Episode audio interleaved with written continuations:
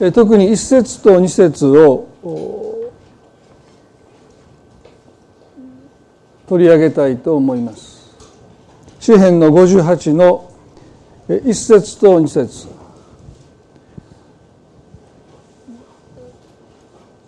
ダビデの御歌とありますので、まあ、ダビデの詩篇ですけどもお読みします。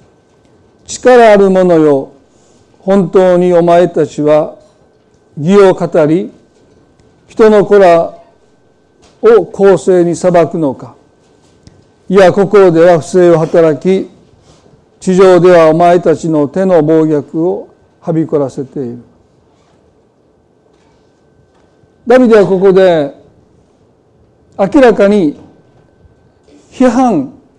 非難しています。その彼が非難する対象は力ある者よという呼びかけですね。でこの力ある者よとダビデが批判の矛先を向ける、まあ、この人が誰であるのかということは、まあ、意見が分かれるところですけどもダビデの人生において力ある者権力を持っていたのはサーローですよね。このサーローの嫉妬によってダビデは10年に及ぶ年月をまあ、逃亡生活を強いられるというですね、まあ、苦しみに遭います。しかしこの力あるものよと呼びかけるこの言葉のヘブル語の意味はですね、エレムという、英語ではサイレンス。日本語では沈黙を意味する言葉が使われています。その後には、お前たちという複数形でも語っているので、まあ、これはですね、サウロを指して言ってるわけじゃなくてある複数の人たちに向けられる、まあ、彼の言葉だろうと思いますね。でなぜこの力あるものと、まあ、日本語で訳されるその言語がですね、まあ、沈黙という言葉なんでしょうか。まあ、このことも、まあ、聖書学者の意見が分かれるんですけれども私はこう思うんですね。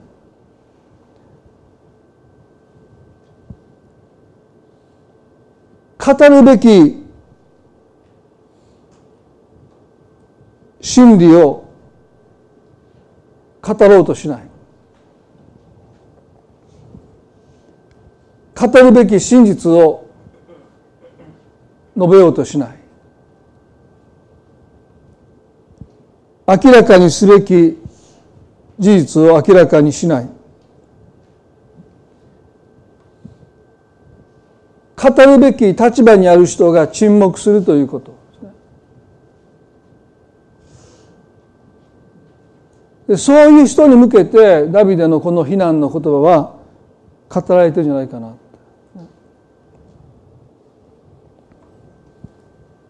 まあ今あの先週から少しそういうテーマでお話をしてますけれどもえっと、船の右側というですね月刊誌に連載の記事を書いてますけれども来週の来月のテーマがですねそのいかに叱責に耳を傾けるかというのが先週のメッセージですね。でも今週はいかに真理を語るのかというまあ表裏の関係ですけどもこの日本における、まあ、その言論の自由度ランキングはですね世界で大体60位ぐらいだと言われるんですね2015年のデータでは。ですからほとんどもう独裁国家ともうその近い。で私たちの意識として、まあ、その独裁国家の、まあ、言論がもう自由が奪われてるそういう社会と私たちは違うとは思うんですけどもでもね縦社会に住む私たちにとってどれだけ言葉を飲み込んだ経験があるか。まあ、PTA の会長も4年間ぐらいしましたけども学校に文句を言いた言いたくても言わないで沈黙している親御さんたちがたくさんおられたなと思いますね。先生に一言言いたいんだけど、まあ、子供の心象が悪くなったら嫌だと思って黙っている親もたくさんいたように思いますね。まあ、それで私たちはこの縦社会で自由に発言することをどこか抑圧されたことにも慣れてしまっているということがあるんじゃないかなと思うんですね。まあ、そういう意味ではその今日皆さんにねこの沈黙を破って語るべき時に語ることはクリスチャンの使命だということですね一つ覚えたいです第一サムエルの19章にそのお手本ともなる人物が出てきます。それはダビデの親友のヨナタンですね。で私は彼のこの真理を語る姿勢をですね本当に多くを学ばされるなと思うんですけども第一サムエルの19の一節でサウロはダビデを殺すことを息子ヨナタンや家来の全部に告げたしかしサウロはサウロの子ヨナタンはダビデを非常に愛していたそれでヨナタンはダビデに告げていった私の父サウロはあなたを殺そうとしています。それで明日の朝注意して隠れ場にとどまり身を隠していてくださいと言いました。サウロはダビデを殺害することを息子ヨナタンだけではなく家来全員に宣告しました。ダビデの命は次の日の朝何も知らないで王のもとに彼が、まあ、出勤じゃありませんけどもやってきた時に捕らえられて殺されるはずでした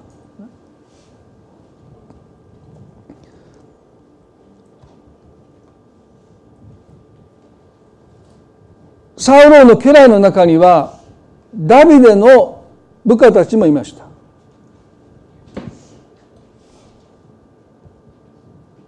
でも聖書を読む限り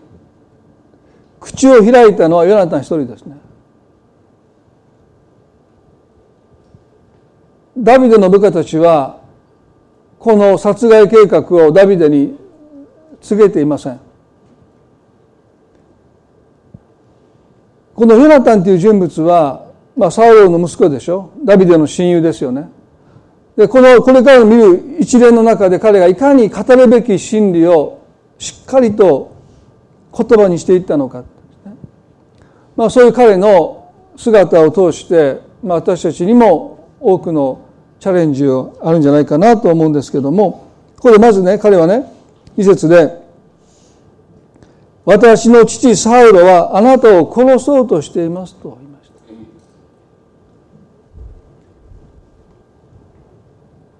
ヨナタンが最初に語ったのは私の父サウロはあなたを殺そうとしていますという悪い知らせでした。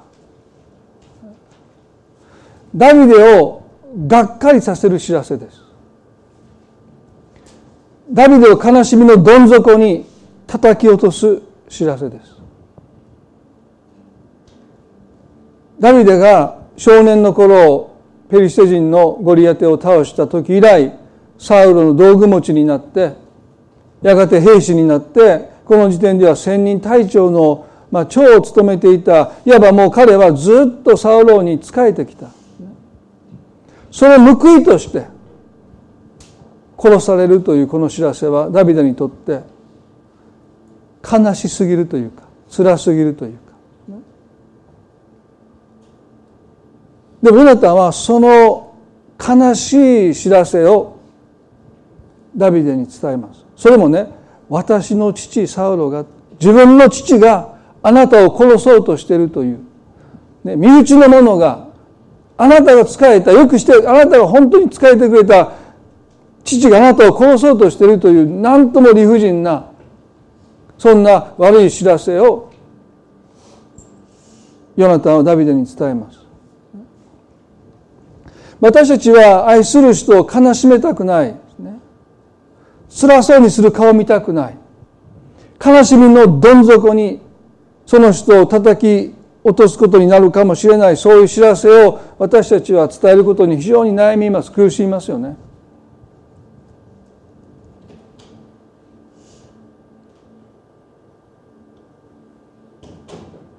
ヨナタンは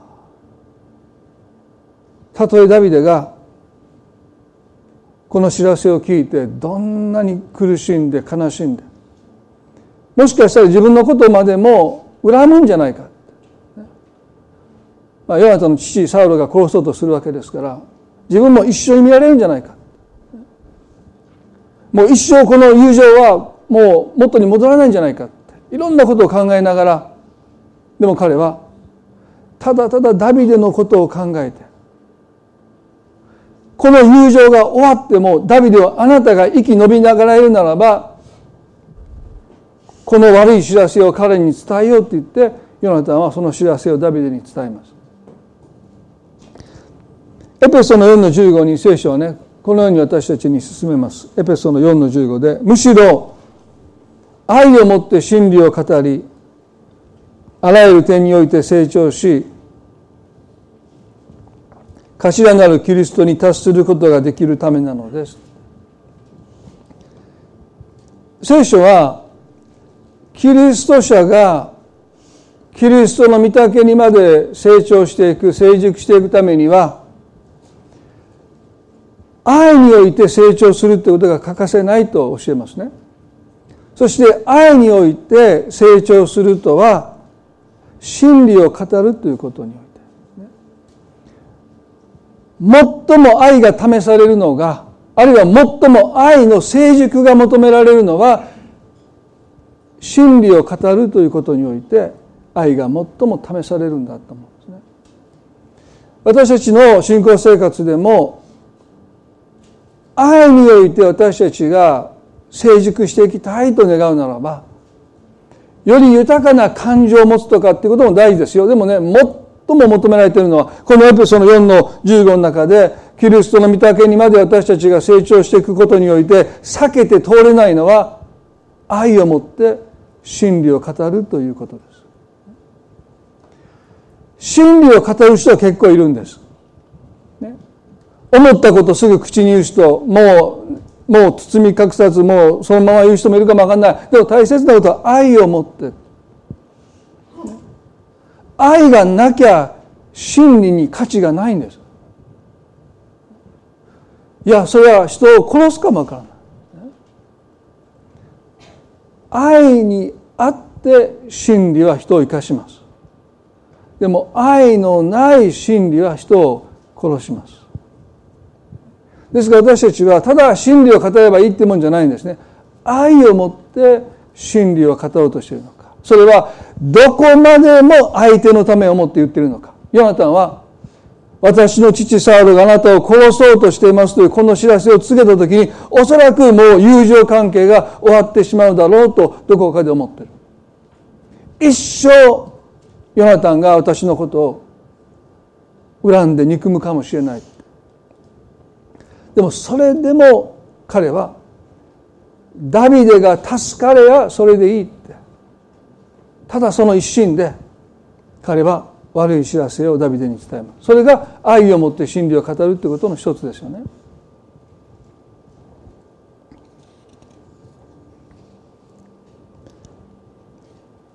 第一コイントの13の6では愛の一つの本質として不正を喜ばずに真理を喜びますとも書いてます。真理を喜ぶんだ不正を喜ばずに真理を喜びます。先週ね私たちはイスラエルの国が南北に分裂した時の悲しいそしてあまりにも愚かな選択がそこにあったことを見てきました。イスラエルの国が南北に分裂したのはサウローが種をまいて息子のレハブラムがそれを刈り取ったことによりますよね。でサウロは13年かけて神殿を建造します。でもその後彼の信仰は堕落していくんですね。ですから前にも先週も言いましたけれども私たちが主のために何かを成し遂げた後が肝心ですね。大体そこで誘惑に陥っていく。ソロモンもそうですね。多くの外国の妻を自分の妻としてそして妻を喜ばせるために彼女たちの神々を天地万物の神と同じように礼拝し始めたことによって神様が二度も警告したのにあなたが私の言うことを聞かなかったのでこの国は二つに引き裂かれる。でもあなたが生きてる間はそれをしないとおっしゃった。そして息子の代になって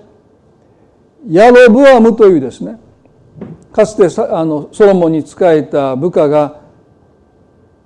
民と一緒にやってきてこう言いました。あなたの父上が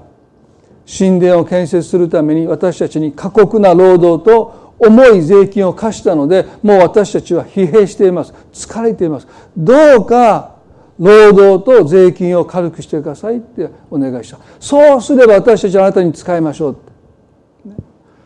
皆さんまっとうな要求ですよね。おそらくソロモンはね神が求めた以上の良いものを捧げようとして民に多くの犠牲を強いました。13年間ですよね。そして民はねどうか労働と税金を軽くしてくださいとお願いしたもうまっとうなこのお願いを退けて彼の若い仲間たちに相談しますでもその時にねレハブアムは民が私のところに来てこんなことを言うんだってあなたの父上が労働と税金を重くしたのでもう私たちは疲れているのでどうか税金を軽くしてくださいって文句を言うんだどうしたらいいだろうか？って相談します。まあ、相談される側からすればもう怒ってるんですからねヤブアムは。うかつなこと言えないですよ。彼らが言ったことは二度とそんな口が聞けないぐらいに徹底的に締め上げてくださいそうすれば彼らはもう黙ってしまうでしょう。まあ、最悪のアドバイスとしたわけですけどもねそのことについて、まあ、先週少し触れましたけどもこの若い仲間たちは本気でそんなことを考えたのか。まあ彼は特権階級の息子息子たちですから娘たちだったでしょうからもしかしたらこの庶民の苦しみを知らなくてねそんなことを本気で言ったのかもしれません。図に乗ってるので、レハブはもうよ、徹底的にもう彼らを締め上げたらいいんですなんていうことをですねもう本気で本心から言ったかもしれませんがでも少なくても心の中で長老たちの助言王様あなたが民に仕えてください。そうすれば彼らはあなたのしもべになるでしょうというそのアドバイスに心から賛同していた人もいるんじゃないかなと思うんですね。でも彼らは沈黙しました。で結果としてイスラエルは南北に分裂していったんですね。一つ言えることはレハブアムには愛を持って真理を語ってくれる友が一人もいなかったということが彼の不幸だったと思います。彼がそうさせているという面もあります。でも彼の仲間には幼なじみですよ。小さな頃から一緒に育った仲間の中にたった一人でも愛を持って真理を語る人がいるならばもしかしたらレハブアムは父のまいた分裂の種を刈り取らずに済んだのかもしれません。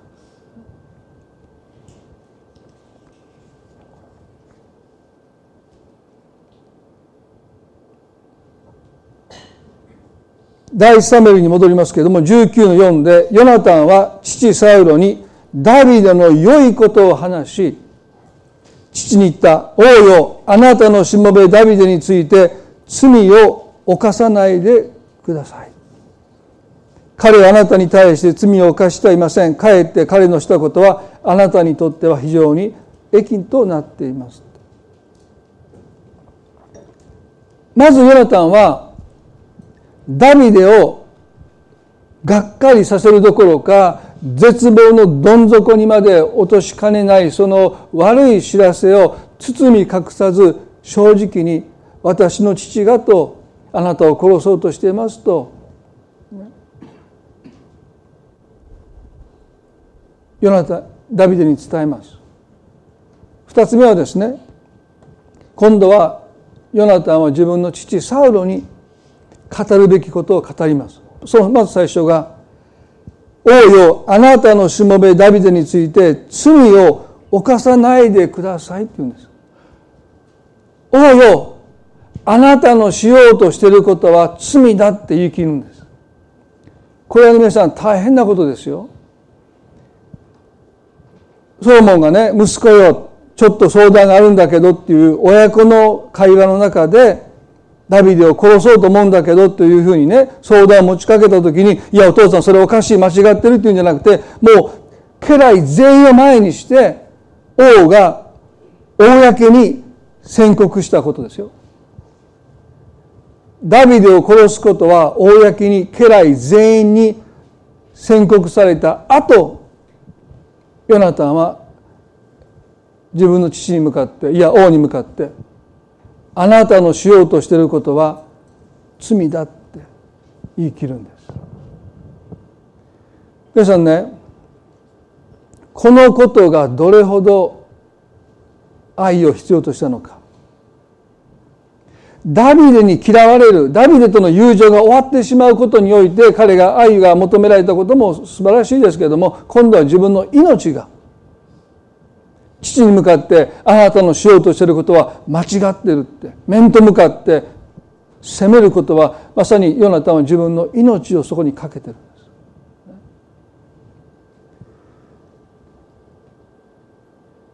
愛をもって真理を語るとはあなたの愛する人の罪を責めるということです。時々私たちはね勘違いしているのは聖書は裁いてはいけないと書いてますね。でも罪を責めてはいけないとは書いてない。いや、私たちはキリスト者として罪を責めるということにおいて愛が必要です。イエス様こうおっしゃった。ルカの6の37で、裁いてはいけません。そうすれば自分も裁かれません。人を罪に定めてはいけません。そうすれば自分も罪に定められません許しなさいそうすれば自分も許されますここで聖書は人を裁いてはいけないと教えますすなわちあなたが悪いって私たちが決めつけることはできない罪に定めてはならないというそういうことですね。でもあなたのしようとしていることは罪だとは私たちは責めないといけないんです。もしヨナタンが父サウロにあなたのしようとしていることは罪だと責めることをしなかったならばこの後ね彼はねヨナタンの言葉を聞き入れて思いとどまります。それは彼が父の罪を責めたからです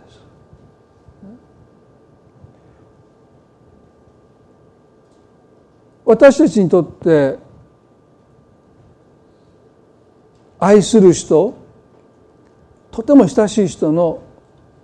罪を責めることには本当に愛が求められますよね。あなたの子供に対するその態度は間違ってる。あなたの妻に対して夫に対するあなたのその態度は間違ってる。罪を責めることに私たちは非常に大きな愛が求められますよね。でもヨナタンは自分の父サウロに向かってどうか罪を犯さないでくださいと罪を責めました。私たちも時に愛を持って真理を語るすなわちその人の罪を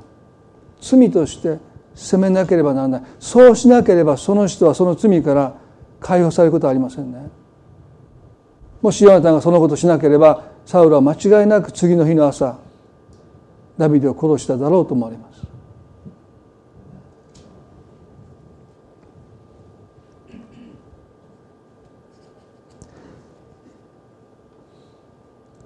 二つ目に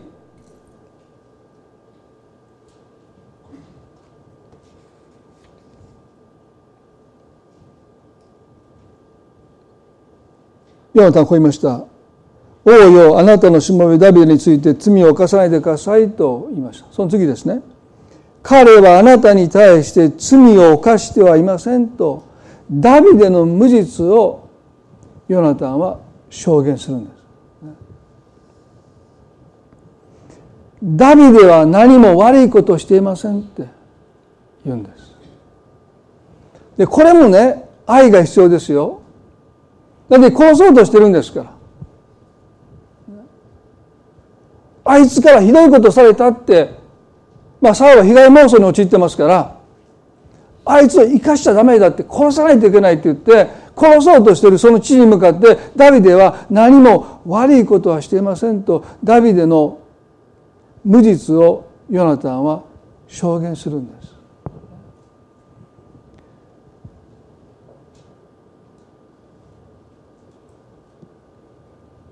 サウローが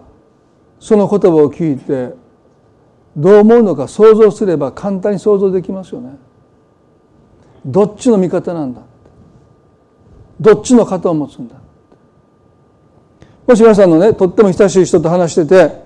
共通のお友達の悪口をその人は言い始めたら皆さんどうしますか？あの人ね実はああ見えてもうこんばんはなんだ。こんばんはって意味わかんないですね。第三年で言っててみんな若い子が知らないって。いや根性ババ色っていうですね。いやそんなことは聞いたことないって。いや僕らちっちゃい頃こんばんはこんばんはって言ったけどなって、まあ、大阪の限られた場所だけなんでしょうか。ね、まあ、根性ババ色。でその時ババ色ってどんな色って。まあもう心がですねもう本当にちょっとまあね良くない。ああ見えて実はもう心の中はねもうひどい人なのよとかって多分言い始めたとしますよね。でその時私たちはどういう言葉を語るかです。いや私もそう思ってた。ね。そんなひどいこと言わなくてもまあうなずいたりね。でもその時言えますか？いやその人は悪くないって。そんな人じゃないって。怒ってその人の悪口を言ってる人に対してですよ。いやあの人はそんな人じゃないって。あなたが言うような人じゃないって。その人の無実を顔をこうばらせて真っ赤にして悪口を言ってる人に私たちは果たしているんでしょう。あの人はそんな人じゃない。ダビデは父サウロにダビデは罪をあなたに犯していませんって。語ることにどれだけ勇気がいったか。どれだけ愛がなきゃそんなこと言えないのか。今度はサウロとの父との関係も危うくなりますよね。どっちの味方だって言われる。お前までもダビデと一緒になって私の命を狙ってるのかさえ言われかねない。でも彼は語るべき言葉を語りました。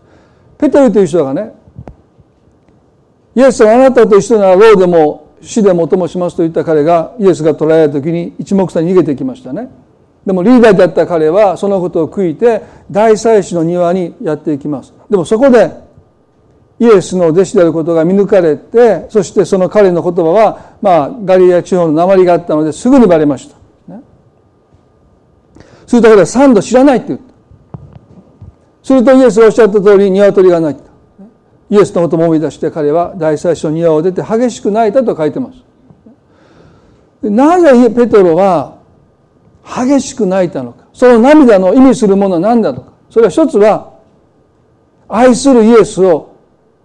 知らないって拒んだこと。三度も最後呪いをかけてまでそんな人知らないそんな男知らないってイエスを拒絶したことを彼はとっても悔やんだ。でもね私はそれ以上に彼のあの激しい涙のわけ。それはあの日イエスは宗教裁判にかけられてる。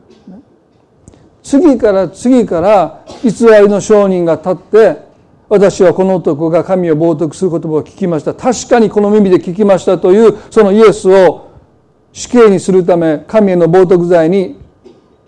処せるために多くの偽りの証人たちが偽善の偽りの証言をしました。でもあの日あの場所にたった一人キリストの無実を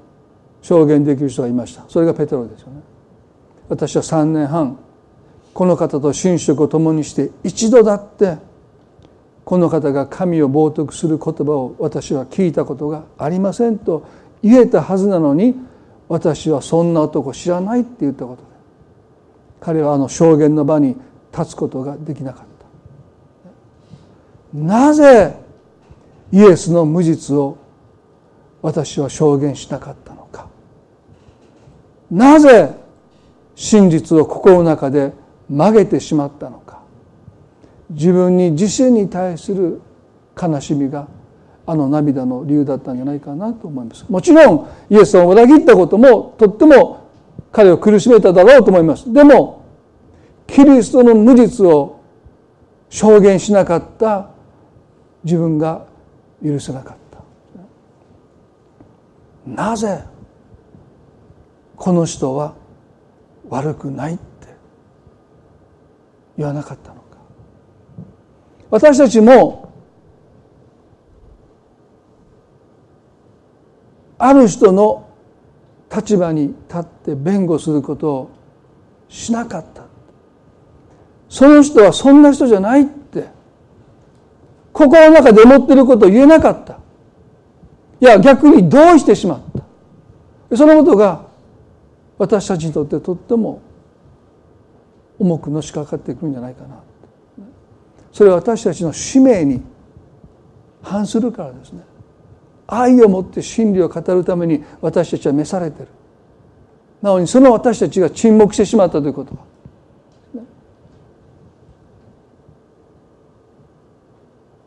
私たちは自分自身を裏切っているということになっていってしまう最後にヨナタはこう言うんですね。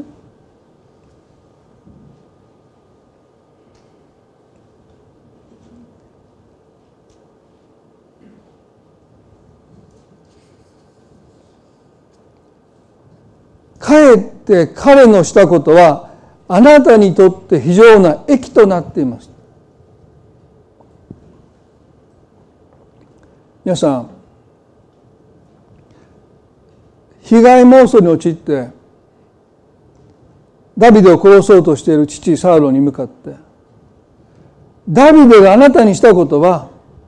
非常な益ですって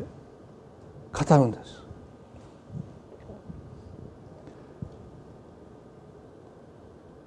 このことも愛がなきゃ言えない言葉ですよ。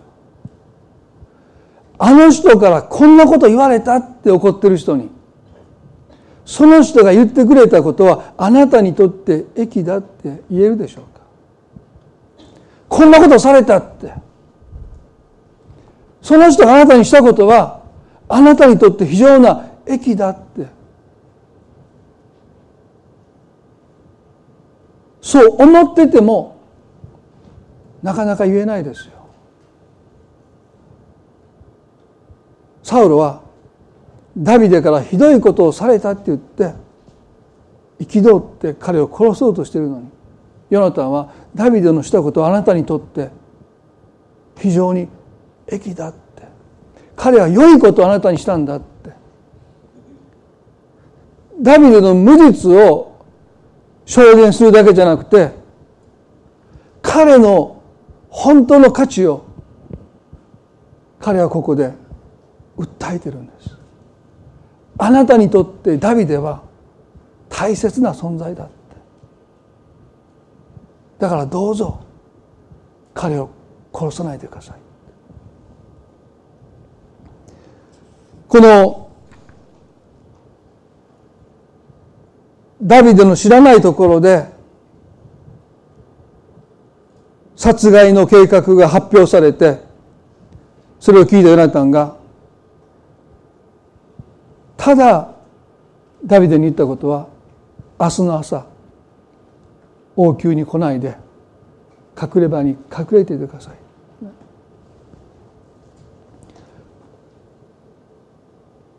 彼は悲しい知らせをダビデに伝えそして父サウロがしようとしていることを罪だと責めます。そして今度はダビデの無実を証言します。最後は彼のしたことはあなたにとって益だったと彼を称えるんです。そもそもサウローがダビデを殺そうとした一番の理由はダビデが敵と戦って大きな勝利を収めたことに民がサウロが千を打ちダビデが万を打ったと称賛を与えたことに嫉妬したからでしょ。そのサウロに向かってヨナタンは非常な益をあなたにもたらしたんだと再びダビデを称賛するんです。称えるんです。この箇所を私読んでいてですね。もし皆さんがヨナタンの立場ならば彼の語った言葉をあなたがもし語らないといけないとするならば本当に私たちはそんな言葉そんな真理を言葉にできたでしょうか。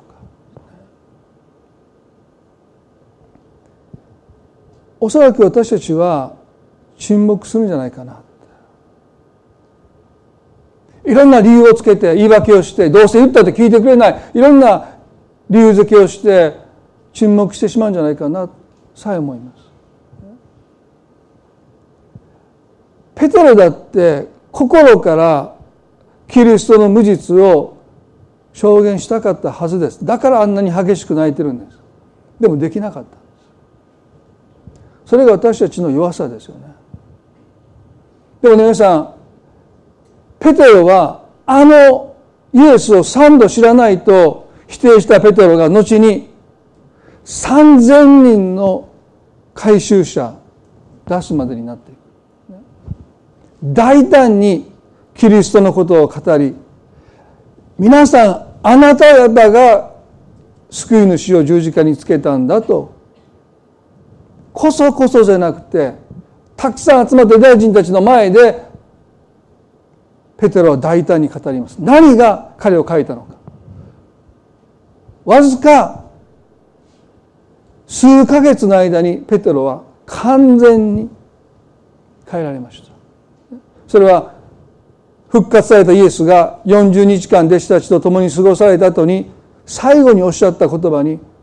その秘訣が隠されてますね。商業伝の最後にこの箇所をお見せしたいと思いますけれども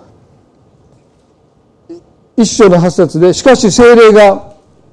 あなた方の上に臨まれる時あなた方は力を受けます。ペテロが受けたものはこの力です。だからビフォーアフターで考えるとまさにこの精霊から受けた力によってペテロは変えられました彼の性格が変わったとは思えないです。この力を受けて。ですから使徒行伝読んでいきますと、まあ、ペテロはやっぱりペテロですよ、ちょっとは変わったかもしれませんけどあんまり変わってないです、まあ個人的にねそのダース・ウィラードの本を日本語に訳して出版する働きに携わっていこうとしてそもそもその働きを始めたのはですねやっぱり霊的形成っていうね私たちがキリストにいるものに変えられていくのにはある種の営みっていうものがちゃんとなされていく、神様に対するイメージが歪んでいるイメージがちゃんと、ね、強制されていく。神様に対する私たちの感じ方が健全になっていくもうまさにいろんなことを神様が歪んだものを元通りにしてくださることを通して私たちはキリストにいるものに変えられていくわけですよね。成長とは違うんです。子供がね成長していくのはもともと大人の大人になっていく可能性を秘めたものがただ成長していくだけなのと歪んでしまったものが元通りになっていくっていうのはまた違いますからね。私たちはクリスチャンになってそれは赤ちゃんがおぎゃーと生まれてただ成長していくっていう営みじゃなくてもう歪んじゃってるんですね。神様に対する思いが歪んでる。気持ちが歪んでる。そういう私たちがその歪みが強制されていくことを通して神様を正しく神として考えて神に対して健全な感情を持ってですね。いろんな部分がやっぱり変えられていく必要があると思うんですね。ですからここでイエス様がおっしゃったこの精霊が望まれる時に受ける力とは私たちをキリストにいるものに一緒にして変える力ではありません。ただ次のようにおっしゃった。そしてエルサレムユダヤとサマリア全土および地の果てにまで私の証人となりますとおっしゃった。ですからねペテロを変えた力とはキリストの証人とする力すなわちキリストこそが救い主だと宣言させる言葉の力です。でこの力と訳されるギリシャ語はデュナミスですよね。ダイナマイトって意味があります。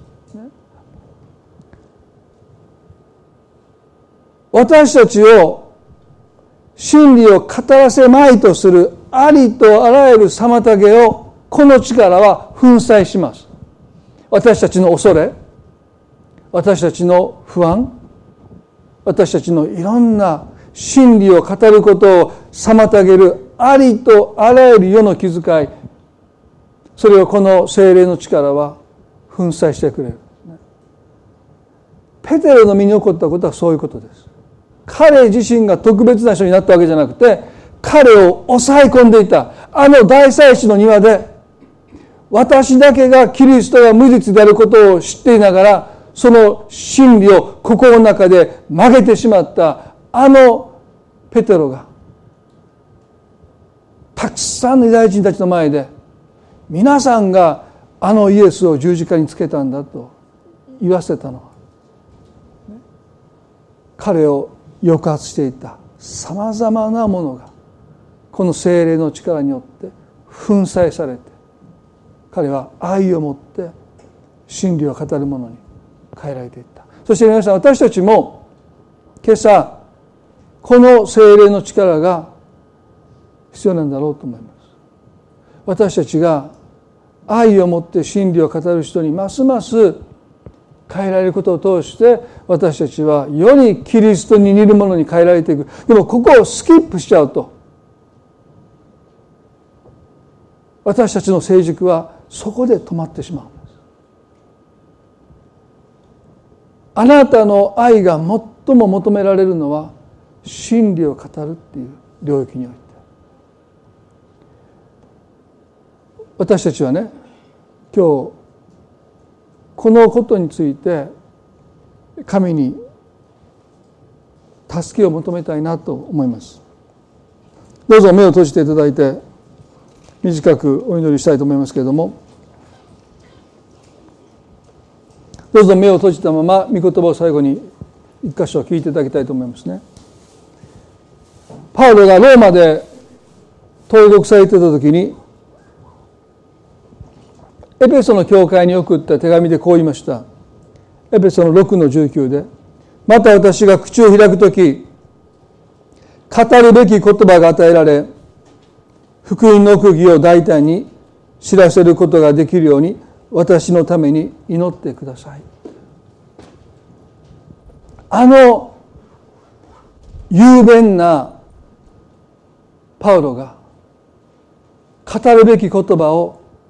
私が語れるように祈ってくださいとお願いしている。もしパウロが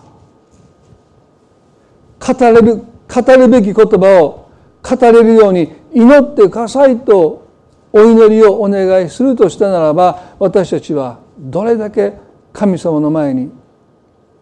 熱心に助けを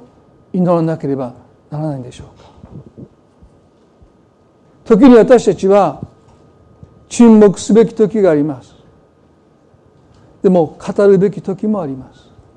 そしてその時を私たちは見過ごすならばあのペテロの激しい後悔の念に私たちは苦しむんです。なぜ一言あの時真理を語らなかったのか。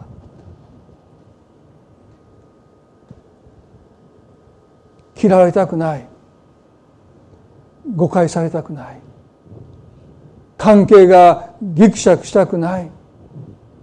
だからもう語らない方がいいって。いつもその誘惑が私たちに来ます。でもその時ね神様あなたがもし私に愛を持って真理を語ることをあなたが願っているならばどうか力をください。私を沈黙させようとする恐れ不安気遣い。粉砕してくださいヨナタンは自分がどう思われようと私の父があなたを殺そうとしていますと告げます。そして父に向かってあなたのしようとしていることは罪だ罪を責めます。怒り狂う父の前でダビデは何も悪いことしていませんって無実を証言します。そればかりか彼のしてくれたことはあなたにとって非常に益でしたとヨナタンをダビデを称えます。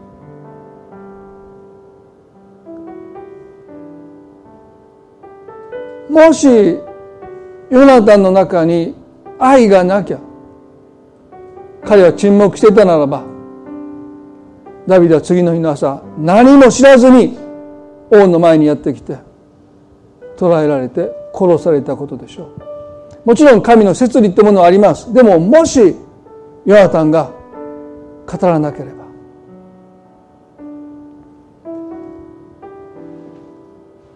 皆さんが語らなければ誰も語らない真理があるかもしれません。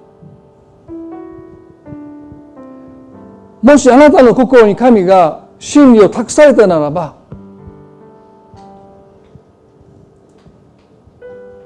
その真理を愛を持って語れるように神様に私たちは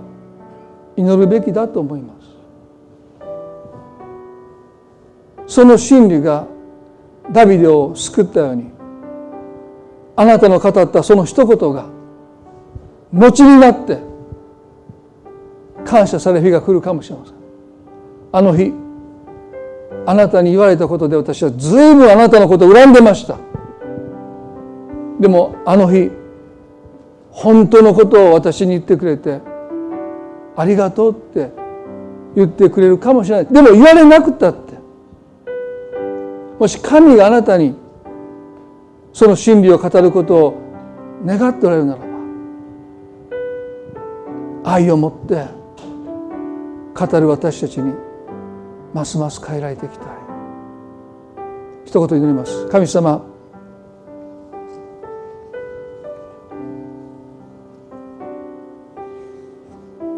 キリストの愛が私たちの心にますます満ちてくるためには愛を持って真理を語ることを私たちが実践しなければならないと思います。ヨナタンの生涯を通して彼のダビデを愛する愛その愛がただ感情的なものでなくて愛をもって真理を語るということを彼は私たちの手本としてしてくれています。どうか私たちの愛をますます深めてください。愛は真理を喜ぶと書いてあります。どうか私たちが。真実の愛を持って互いに愛し合う。そんなキリスト者にますます私たちを書いてくださるように祈ります。神様今日の御言葉を通してあなたが多くのことを私たちに語ってくださり多くの気づきを与えてくださること多くのチャレンジを与えようとしてくださっていること。主よ私たちには精霊の力必要です。真理を語るそのためにも愛と精霊の力が必要です。どうぞ私たち一人一人にその力をますますお与えくださって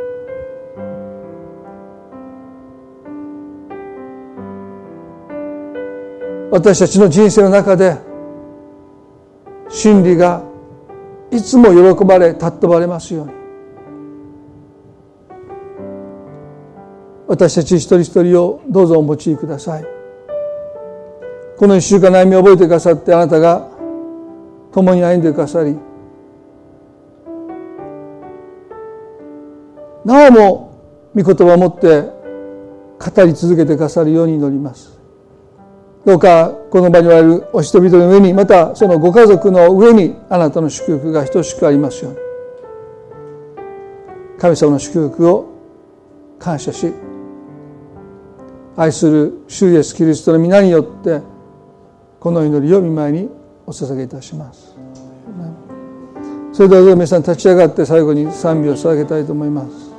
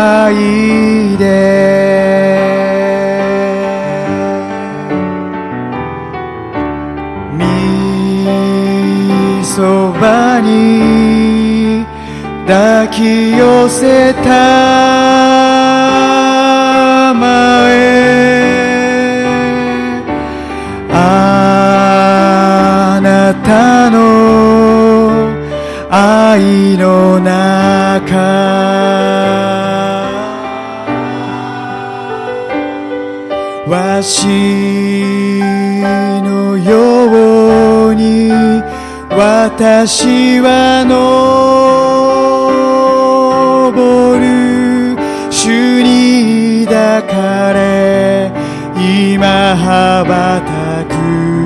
主イエスの愛で。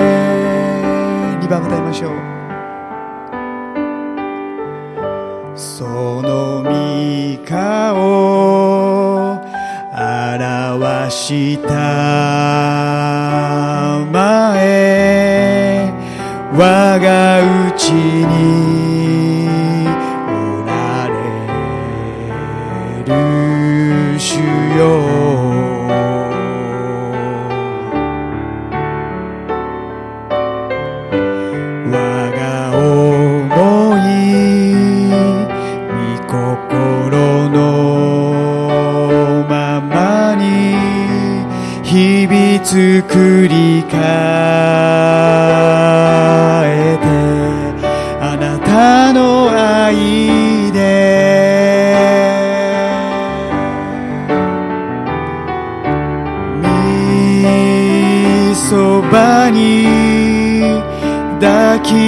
せたまえあなたの愛の中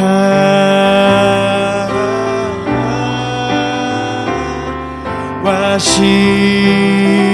のように私は登主に抱かれ今羽ばたく主イエスの愛で。もう一度みそばに。みそばに。抱き寄せた。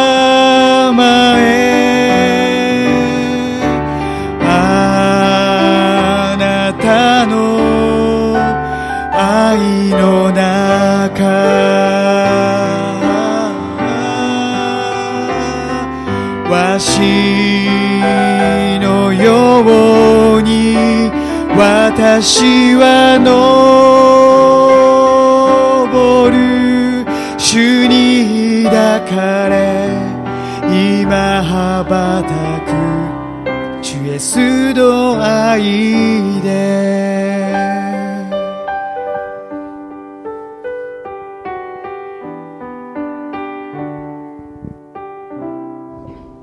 最後短くお祈りしたいと思いますけれども皆さんの中で真理を語ることにおいて恐れがある人。ずっと恐れて言えなかった真理があった。でも神様があなたにそのことを語ることを願っていることをあなたは知っている。でも語った後のことが怖くて心配で。ずっと語れないできた真理があるかもしれません。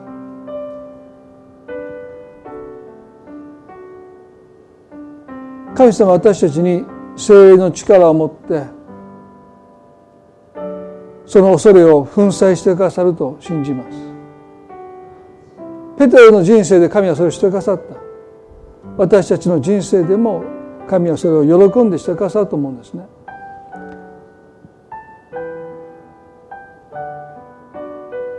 聖書は自分についての真理も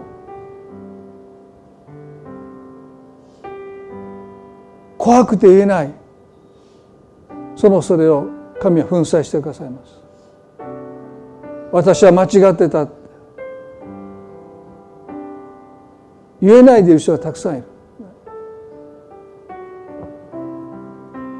どんな理由であってももし恐れがその真理を語らせまいとしているならば今日その恐れを神様が粉砕してくださることを最後に短く祈りたいと思います。もし皆さんがその必要が私があると思うなら神様どうぞこの恐れを粉砕してくださいって。どうか真理を語らせてくださいって心の中で祈っていただきたいと思います。神様愛は真理を喜びます。でも真理が私たちの心の中で恐れに抑え込まれているならば愛は成長できません。愛は真理を喜ぶことで成長するからです。今私たちの心の中に喜べない真理が恐れに抑え込まれている抑圧されている真理があるならば精霊の力を持ってどうぞこの恐れを私の心の中で粉砕してくださってどうか私の愛がこの真理を喜べますようにその真理を言葉にできますように神様あなたの助けが必要です。私たちは思うほど強くありません。私たちは沈黙しがちです。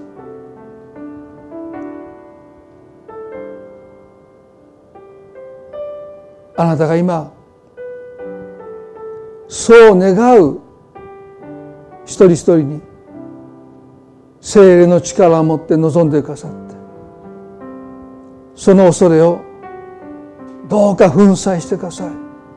その恐れから私たちの心を解放してください。真理はあなたを自由にするとも書いてあります。主をどうぞ。この囚われから私たちを解放し愛と真理が私たちの人生を導きますように。愛は死に喜び真理は私たちを自由にし愛は恐れを締め出していきます。一つでも欠けるならばそこで私たちは止まってしまいます。今日あなたが聖霊の力を持って私たちの心にある恐れを粉砕してくださることを信じて感謝を持ってこの祈りを見舞いにお下げいたします。アメンアメンそれでは互いに挨拶を持って礼拝を終わっていきたいと思います。